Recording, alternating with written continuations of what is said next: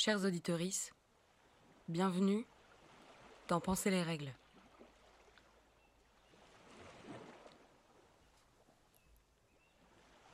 L'introduction de cet épisode est un peu particulière.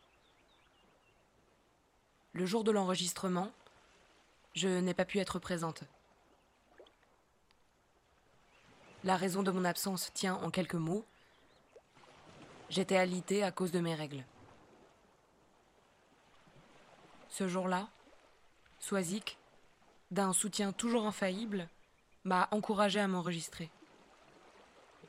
Aujourd'hui, c'est aussi elle qui me donne le cran de vous faire entendre ça.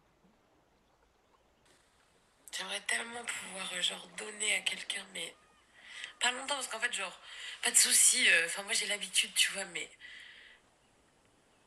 lui donner ce que je ressens, genre genre deux minutes quoi. Il faut que la personne se rende compte. Et après je récupère, c'est pas grave, mais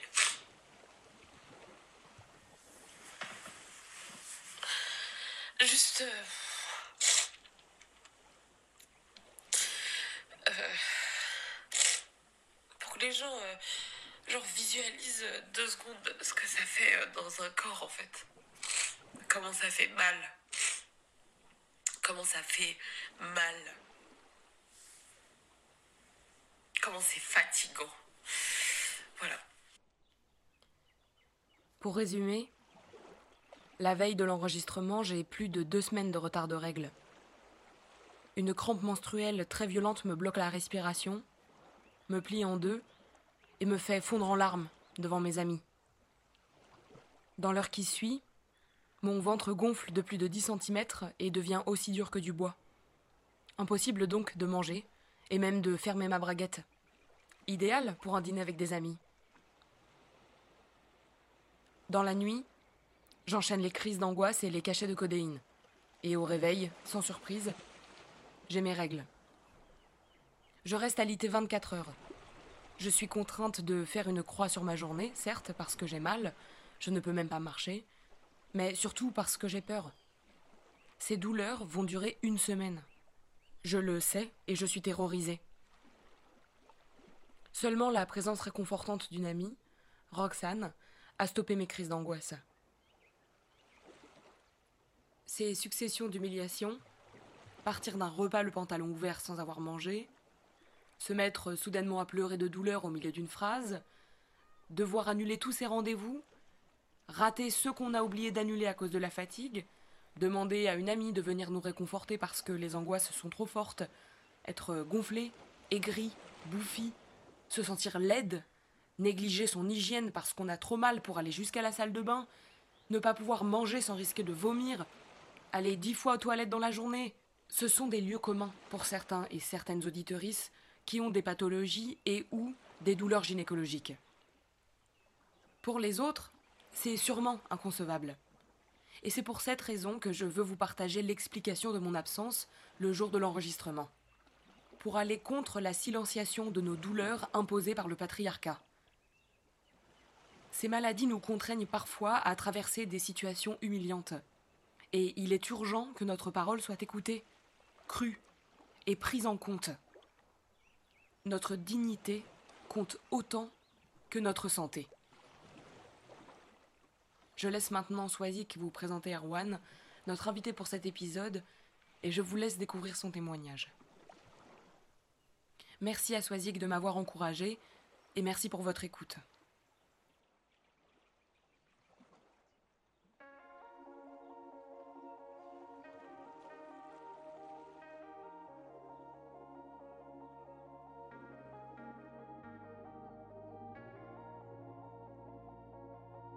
Je vous emmerde tous et j'ai une tache au cul et je vais me balader à Paris avec une tache au cul et je ne me changerai pas aujourd'hui et tout le monde la verra parce que merde, les hommes aussi peuvent avoir leurs règles.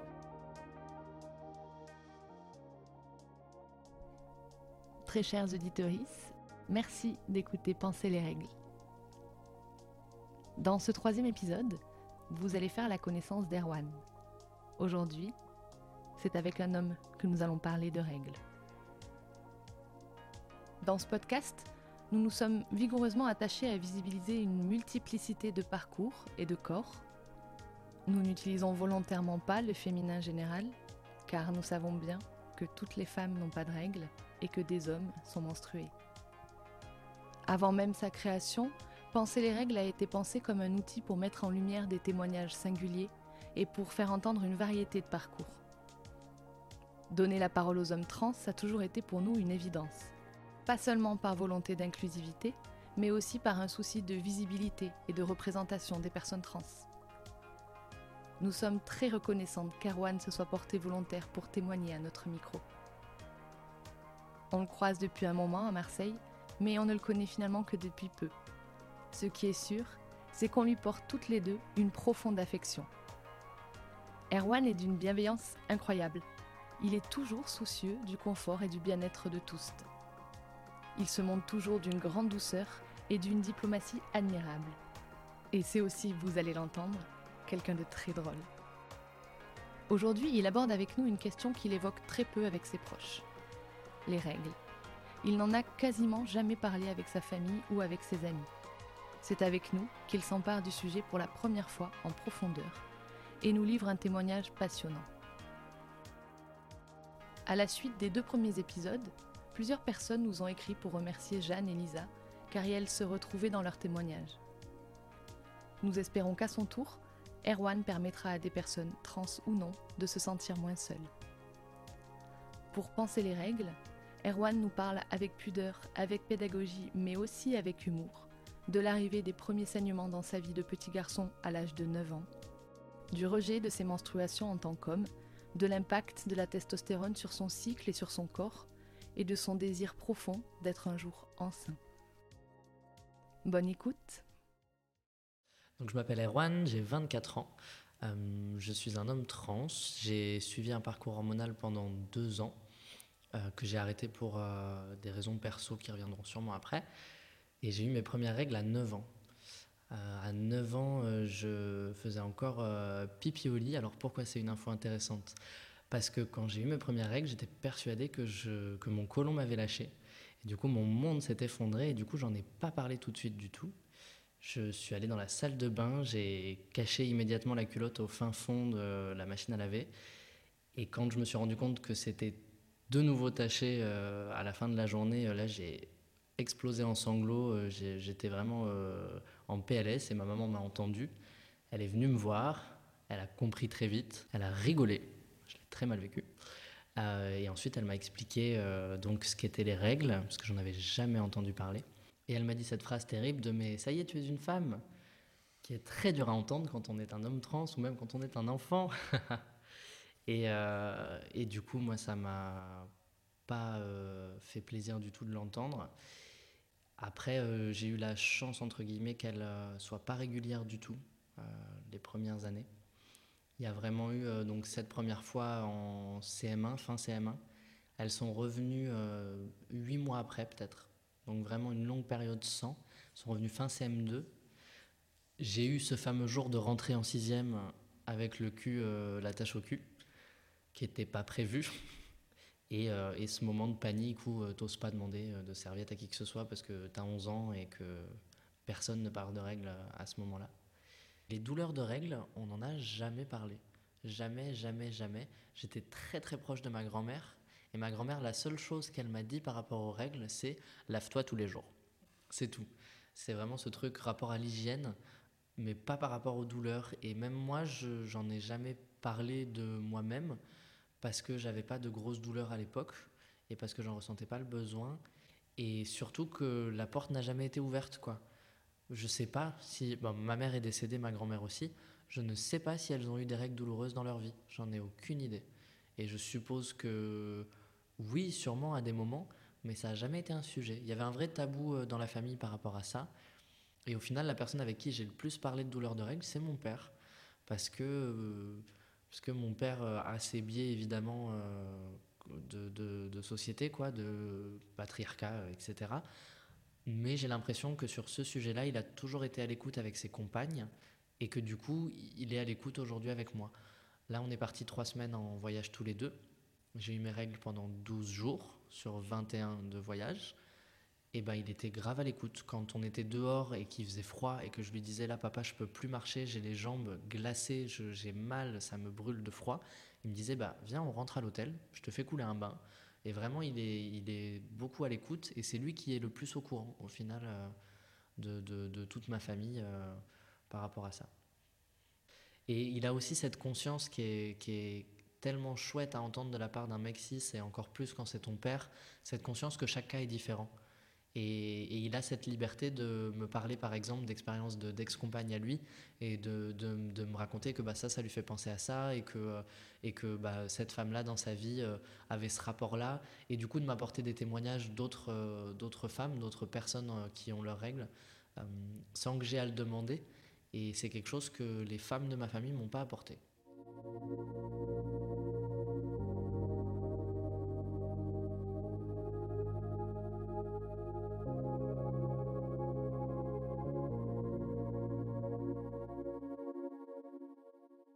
J'ai pas beaucoup d'amis euh, hommes trans, j'en ai quelques-uns, et on va plus parler de, de choses qui vont vers le genre du masculin plutôt que de genre, du genre féminin.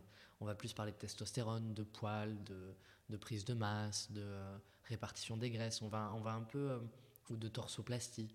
torsoplastie, donc l'ablation de la poitrine. On va plus parler de ce qui va vers le genre du masculin, j'ai l'impression, que vers le genre du féminin.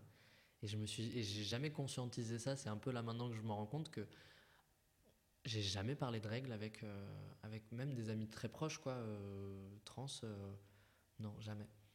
Je pense qu'il y a une, grande part de pourquoi, pourquoi on le ferait, parce que ça nous met pas bien d'avoir nos règles. Et encore une fois, j'ai pas envie de faire de généralité. Je parle de mon cas, de ma subjectivité, de mon expérience. Mais ouais, c'est assez. Je sais même pas si c'est tabou en fait. Je pense, je pense même pas que ça soit un tabou. C'est plus que le sujet vient pas, parce que c'est pas de ça dont on a envie de parler. Et même avec les amis, ça fait pas longtemps. C'est depuis euh, l'introduction dans le militantisme, euh, féminisme, etc. que, que j'en parle, mais, euh, mais ça a longtemps été tabou.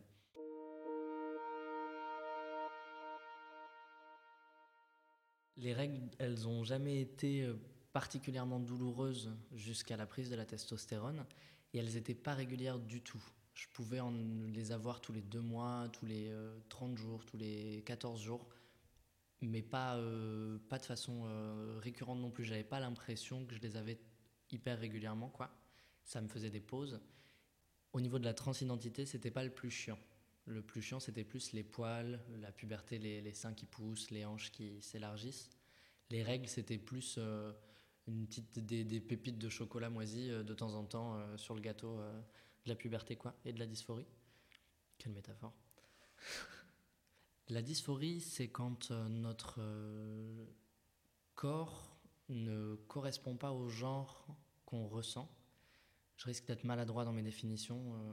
personne n'est parfait, même les personnes concernées, des fois on dit des bêtises, mais moi c'est comme ça que je le ressens. C'est cette dissonance entre le corps que j'ai et celui que je que j'ai dans ma tête en fait, que je visualise dans ma tête. Et du coup, la, la, dysphorie, elle peut se manifester quand on se regarde dans le miroir et qu'on voit une poitrine au lieu de voir un torse, quand tous les mois on saigne alors que le genre masculin ne saigne pas euh, normalement, enfin, pas, pas des parties génitales. Et euh, ça va être ça la dysphorie du coup. Et j'ai commencé à la ressentir bah, à la puberté. Et les règles, c'est venu plus tard, euh, plus, euh, plus au lycée pour le coup. Vu que j'ai eu les règles super tôt, je ne l'ai pas forcément associé à, la puberté. Euh, c'est plus au lycée quand, euh, quand elle. comment dire Quand il y a eu un début de vie sexuelle aussi. que, que j'ai pris conscience que c'était un truc voilà, de, de, femme et que, et que, et que j'aimais pas les avoir du tout. Mauvaise habitude que j'ai toujours, quand j'ai mes règles, les premiers jours, je ne mets pas de serviette, je contrôle mon flux, je bloque parce que je ne veux pas saigner. Et je ne saignerai pas, et je finis toujours par saigner évidemment, mais dans ma tête, c'est en mode non. Et j'ai taché je ne sais combien de caleçons euh, à cause de ça, juste par un blocage de, euh, de non, ça ne coulera pas, ça marche pas. Euh, la dysphorie, du coup, elle m'a amené à penser à une transition de genre, à un parcours médicalement assisté pour que ma voix baisse, pour que mes graisses se répartissent différemment et pour euh, aussi prendre du muscle un peu. C'était l'objectif, raté, mais c'était l'objectif. Et, euh, et, la prise de testostérone, donc je l'ai commencé à 18 ans, dès que j'ai pu. Euh, dès que j'ai pu commencer la testostérone, j'ai tout fait pour et c'est allé assez vite en vrai. Même si on n'est pas bien accompagné là-dedans. Enfin, devoir certifier qu'on est sain d'esprit par un psychiatre, je trouve ça encore vraiment déplacé. Mais bon, c'est comme ça. Donc j'ai commencé à 18 ans et peut-être six mois après, j'avais plus mes règles. Et c'était merveilleux. Vraiment, c'était mais merveilleux. Par contre, moi, en, tant qu'homme trans, j'ai quand même toujours voulu porter un enfant. Ça reste un objectif de vie. Enfin, je, ça va arriver, je le sais, je le sens. Mais on m'a prescrit une échographie avant la prise de la testostérone pour justement voir les, où en étaient euh, mes ovaires, où en était euh, mon appareil reproducteur avant la prise de la testostérone pour ensuite avoir un suivi potentiel que j'ai pas fait. Bon, voilà, on fuit les médecins euh, inconsciemment ou volontairement, je sais pas. Et cette échographie donc annonçait que de base, j'avais un un ovaire atrophié sur les deux. Ça m'a fait un choc, mais à l'époque, donc quand j'avais 18 ans, j'étais pas non plus tant dans cette envie d'avoir un enfant rapidement même si je sais que j'ai envie d'avoir un enfant depuis que je suis tout gamin, mais c'est pas, euh, pas la question. Donc j'ai pris de la testostérone pendant deux ans en sachant ça, jusqu'au moment où je me suis dit, ben non, en fait, y a, là ta voix elle est assez basse, tu as quatre poils au menton, euh, les graisses elles, sont, bah, elles vont se dérépartir, mais tu es bien mieux dans ton corps aujourd'hui qu'avant. Et du coup, j'ai décidé d'arrêter au bout de deux ans. Et là, les règles sont revenues et elles étaient contente du tout d'avoir été stoppée pendant deux ans. Vraiment pas du tout.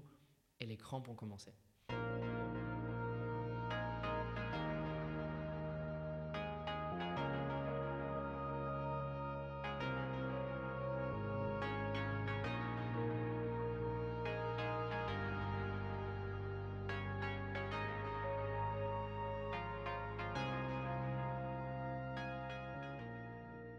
Au niveau des symptômes, c'est principalement donc des crampes la veille ou l'avant-veille. C'est comme si elles venaient toquer. En mode, on arrive deux, trois fois dans la journée ou plus parfois, ça se serre, ça, ça se tord et je sais qu'elles arrivent. Euh, les premiers jours, je saigne très peu. Et souvent, elles, euh, elles sont pas trop agressives. Enfin, c'est vraiment le avant qui est très agressif. Elles arrivent, petit saignement, plusieurs jours ensuite de grands saignements. Parfois des crampes sur la fin, mais pas toujours. Enfin là, ça, devient un peu plus régulier, mais normalement pas toujours. Et le, au niveau des crampes, donc ça se passe comme ça. Et au niveau des autres symptômes, quand je suis dedans, quand je saigne beaucoup, j'ai un froid immense dans les jambes, dans les pieds. Je suis glacé, j'arrive pas à me réchauffer. Quand je marche, ça me brûle de froid. Il faut absolument que je rentre, que je m'allonge, que je prenne un bain ou que je me mette les, les jambes sous la couverture. Et il n'y a pas longtemps, c'est remonté dans le bras, ce qui m'était jamais arrivé. Enfin, vraiment, mes symptômes se, décuplent là euh, ces derniers mois. Et euh, donc, froid, euh, froid intense, une bonne diarrhée, souvent à un moment ou à un autre. Et sinon, est-ce que j'ai d'autres symptômes? Parce qu'il y a tellement de petites choses en fait qu'on conscientise même plus vraiment. Enfin, l'humeur, l'humeur, oui, l'humeur. Je suis pas, je suis pas social. J'ai pas envie de parler. Je suis ronchonchon. Et ça encore, ça dépend, mais souvent quand même. Les premiers jours, je ne suis pas d'humeur.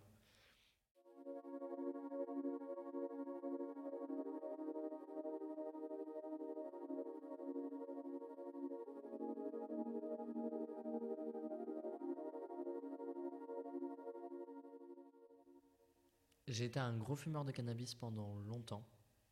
J'ai arrêté là il y a un peu plus d'un mois. Je n'ai donc plus cette béquille là. Mais pendant longtemps, je fumais du cannabis. Dans microdose, je me faisais un petit stick, euh, un petit peu de, cannabis dans une cigarette, et ça soulageait vraiment. Enfin, il y avait un truc d'apaisement pour les petites crampes, en tout cas, celles qui viennent un peu ponctuellement, euh, pas forcément les premiers jours, quoi. Il y avait aussi un côté euh, comme ça, j'y pense pas. C'était plutôt pratique. Et sinon, la bouillotte, j'ai jamais compris. Je sais que tout le monde euh, en parle, que, que c'est the solution pour tellement de gens, pour tellement d'ex-partenaires ou d'amis. Euh, moi, l'eau chaude sur le ventre, ça marche pas. Mais euh, ouais, solution, c'est les jambes, c'est le corps entier en fait au chaud, donc vraiment emmitouflé en mode cocon. Ça va être space-fond. Space-fond, je sais, je sais pas si ça marche vraiment ou si c'est juste la fatigue qui amène au bout de 2-3 heures à, ce que ça se calme. Enfin, c'est rigolo, on peut, on peut, on peut pas euh, prendre conscience de l'ampleur de, la place que ça prend euh, tant qu'on le vit pas, quoi. Et ça a vraiment été sinueux, de plus en plus, de plus en plus, de plus en plus, de plus en plus. Aujourd'hui, j'ai jamais eu des règles aussi douloureuses et aussi foireuses. Euh, vraiment, c'est crescendo pour l'instant, ce qui est un peu inquiétant, mais on verra vers où ça va. Et donc elles sont revenues de manière toujours pas très régulière. Mais c'est aussi un. Je pense qu'il y, a un peu de psychosomatique. Je suis pas médecin, mais j'ai tellement pas envie d'avoir mes règles. J'ai tellement pas envie d'avoir mes règles qu'il doit y avoir un, petit truc de. que ça décale ou j'en sais rien. Ou juste je compte mal les jours. C'est possible aussi, je ne compte pas les jours. Je sais jamais quand elles arrivent. Sauf quand euh, les crampes arrivent justement. Médicalement, j'ai jamais été vraiment suivi parce que j'ai jamais voulu l'être. Il y a ça aussi. J'ai jamais voulu être euh, suivi par rapport à mes règles parce que je me suis jamais considéré comme euh, concerné par les règles parce que je suis un homme. Ça a toujours été un sacré déni tout au long. Donc non, j'ai jamais été suivi par euh, des gynécologues. Par exemple, j'ai fait un frottis dans ma vie. Je vais en refaire un là dans un mois. Je suis en PLS. Je n'ai pas envie qu'il y, ait une femme ou un homme, ou peu importe, qui soit entre mes jambes. Voilà. Donc médicalement, j'ai un peu du mal avec toutes ces questions-là. Après, je... cette échographie, du coup, c'était obligatoire. C'était pour le parcours de transition. Je suis content de l'avoir fait parce que du coup, je vais congeler des ovocytes là dans l'année, justement pour pouvoir reprendre la testostérone plus tard. Il y, y, a aussi une forme de il y a tellement d'amis dans mon entourage qui me disent off, ça n'a servi à rien, off, on m'a, on m'a, on m'a fait comprendre que c'était normal, que, que, je souffre autant.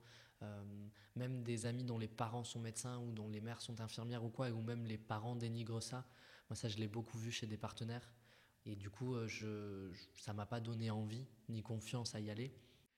voilà, tout, ce, tout ce cocktail fait que non, je me suis jamais vraiment tourné vers la médecine, mais j'ai 24 ans, j'ai plein de bonnes résolutions, je vais le faire. Là, euh, à la fin du mois, je vais en parler parce que voilà, vraiment, c'est cette notion de symptômes qui s'agrandit, euh, des, règles de 12 jours. Je sais pas si c'est normal, par exemple, vu que j'en parle avec pas grand monde.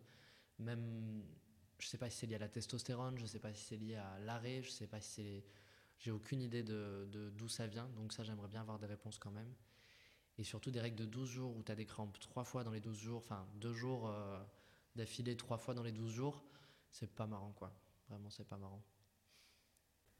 J'aimerais beaucoup avoir un enfant ou deux ou trois. On sait pas, on sait pas euh, vers où la vie euh, nous mène. Mais déjà, j'aimerais beaucoup avoir un enfant et ça amène plein de plein de questions quand même par rapport aux règles aussi, parce que j'ai lu pas mal de témoignages qui disaient qu'il y avait des douleurs plus grandes euh, après l'accouchement je sais pas si c'est généralisé ou pas, j'en ai aucune idée. Mais ça, ça me fait un peu peur. Vu l'intensité que ça prend là petit à petit, euh, j'ai un peu peur de ça. Bah, j'ai arrêté la testostérone parce que j'avais peur que la testostérone affecte trop euh, l'ovaire qui me restait. Euh, avec mon ex-partenaire, on commençait à parler sérieusement d'avoir un enfant potentiellement. Ça a fait une sorte de déclic aussi.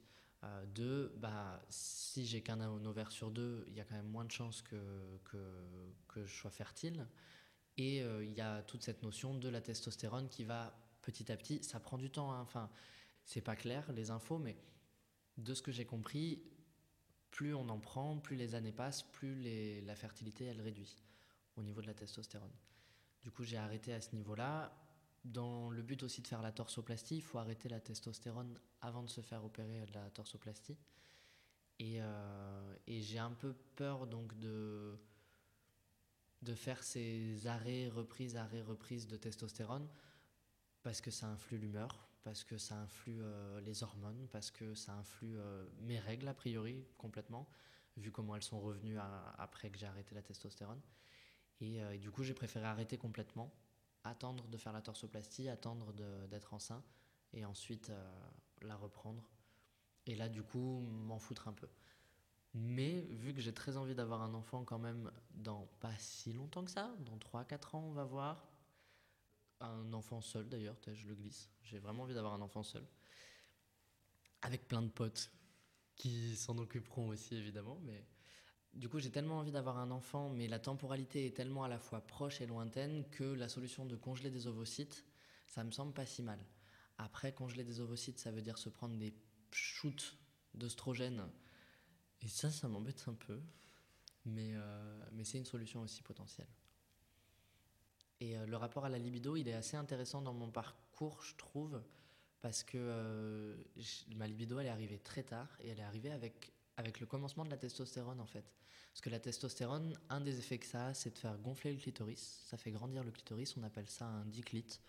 Il y a des personnes qui n'aiment pas ce mot parce qu'il y a le mot dick, bit en anglais, je comprends. moi, c'est celui que j'utilise quand même. Et la testostérone, du coup, a fait grandir mon appétit, modifier mon humeur et m'a rendu mais excité de ouf. Et c'est quelque chose que j'avais jamais ressenti avant. Donc moi, la première fois que je me suis masturbé, par exemple, euh, j'avais 19 ans. Euh, et avant, j'avais essayé, hein, ça ne marchait pas. Vraiment, ça ne marchait pas. Donc la testostérone, ça m'a libéré des règles et ça m'a amené une libido. Et quand j'ai arrêté la testostérone, eh ben, la libido, elle a un peu rebaissé. Mais vu que j'avais appris entre-temps à connaître mon corps, euh, je, ça m'a vraiment libéré de ça, quoi. Ça m'a vraiment débloqué cette porte-là. Et euh, du coup, voilà, aujourd'hui, j'ai de la libido. Euh, et c'est principalement grâce à la testostérone, j'ai l'impression. Et puis, il y a un travail sur plein de traumas sexuels, évidemment. De, enfin, évidemment. Si, évidemment, de, du, passé. Et il y a un, autre élément aussi qui a pas mal modifié ma libido. donc, j'ai relationné avec une personne euh, à pénis pendant plusieurs années. Et euh, on a fini par penser à la contraception, évidemment. Première fois de ma vie que j'ai à penser à la contraception. Et on a fini par se dire que le mieux, c'était le stérilet, pour moi. Donc j'ai un stérilet là actuellement que j'aimerais faire enlever, mais j'ai un stérilet euh, de cuivre. La pose a été horrible, pire douleur de toute ma vie entière. Et la pose du stérilet a coupé toute libido pendant trois mois et a complètement perturbé mes règles aussi. Et je m'attendais pas à ça. Je sais pas si c'est généralisé, mais le, le, stérilet m'a vraiment coupé toute envie de sexe pendant plusieurs mois parce que douleur, parce que règles beaucoup plus douloureuses, parce que saignement beaucoup plus intense. Et, et c'était tellement contre-productif, quoi tu fais poser un stérilet pour pouvoir ken euh, de ouf sans te poser de questions, puis au final tu ken pas pendant trois mois, c'était assez, euh, assez cocasse quoi. C'est vraiment euh, aller mettre un, truc en cuivre à un endroit que personne ne devrait atteindre en fait. Enfin, il y a un moment, c'est, terrible. Et en plus, pour, la, pour l'anecdote, je suis, je suis pas quelqu'un de. Enfin, quand j'ai posé le stérilet, j'étais pas forcément aussi organisé que je le suis aujourd'hui. Le stérilet, c'était à moi de l'acheter. J'ai acheté un stérilet taille femme enceinte enfin femme qui a déjà accouché. Donc comment te dire que c'était le plus gros possible, quoi. Et je pense que ça a joué aussi sur euh, la douleur de la pose. J'ai failli tomber dans les pommes euh, juste après, quoi, et ça a duré tellement longtemps. Il faut que ça soit, euh, fun fact, il faut que ça soit en fin de règle pour le poser. du coup, gêne ultime. Moi, mon angoisse, c'est de me retrouver les jambes écartées devant quelqu'un qui regarde mon sexe. Alors là, en plus, je sais que je saigne un peu. Je sais que la dame, elle va aller tout au fond du très fond, de là où personne n'est jamais allé, même moi. Enfin, ouais, c'était cocasse. Vraiment, le mot c'est cocasse, quoi.